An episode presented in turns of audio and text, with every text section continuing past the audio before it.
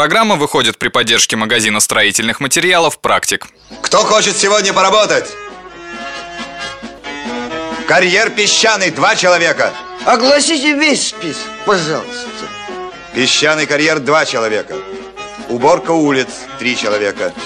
Есть снаряд на строительство жилого дома. Операция «Ремонт». Ну вот и солнце выглянуло, можно и на крышу лезть. Зачем это на крышу?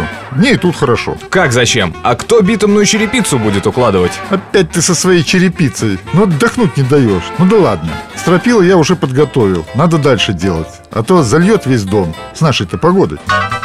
Вы совершенно правы. Мало того, что дом зальет, обратите внимание на то, что монтаж такой черепицы надо делать только в теплую погоду. Только тогда битумная черепица склеится между собой. С нашим летом долго придется ждать такой погоды. Для таких случаев пригодится строительный фен, которым без проблем можно прогреть листы этого материала. Либо протопить чердачное помещение. Как у тебя все сложно. Ладно, что с подложкой-то делать? Голубчик не подложка, а подкладочный ковер. И не забудьте, что вначале его расстилают по всему периметру крыши и пробивают по карнизу, коньку, фронтовому свесу и в яндовах. Ну это понятно. С этим любой балбес справится. А про герметик ваш балбес помнит? А, то-то же. Им нужно пройти все соединения. А как края обрешетки? Закрыть от влаги? Дерево как-никак. А вот тут нам пригодятся торцевые планки. Прибиваем их к фронтону и крепим на коньке. После на планку карнизного свеса накладываем полосы специальной коньково-карнизной битумной черепицы. Ну а если таких нет, просто подрезаем гонт в линию. Крепить твои полосы тоже гвоздями.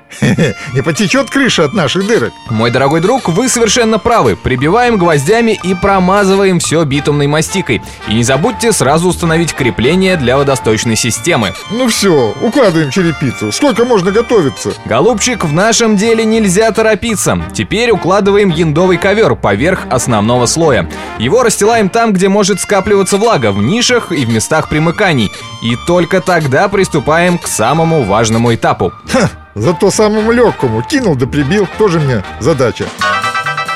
Я бы на вашем месте так не торопился. Начинаем с центральной части ската. Снимаем защитную пленку с гонта и сильно прижимаем к основанию. Но по верхней части прибиваем. Так и выкладываем рядами до самого конька. Ой, ну хватит болтать, все и так понятно. Подавай листы, а, а то заканчивается. Так, а трубы как обходить? Смотри, переделывать придется. Основание вентиляции обрабатываем мастикой, а в черепице вырезаем отверстие под трубу.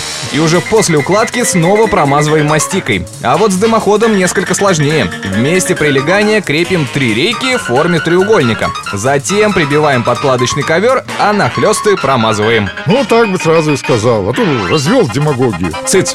Теперь укладываем кровельный материал так, чтобы он лег на рейку и уперся в трубу. А сверху черепицы устанавливаем яндовый ковер. Э, Что-то коряво получается. Никакой заказчик не примет такую работу. Конечно, не примет. Верхнюю часть ковра на трубе закрываем фартуком, а швы промазываем.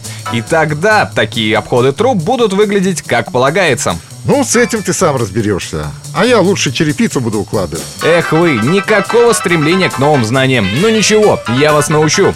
Ты-то научишь. И вообще, хватит болтать. Давай помогай.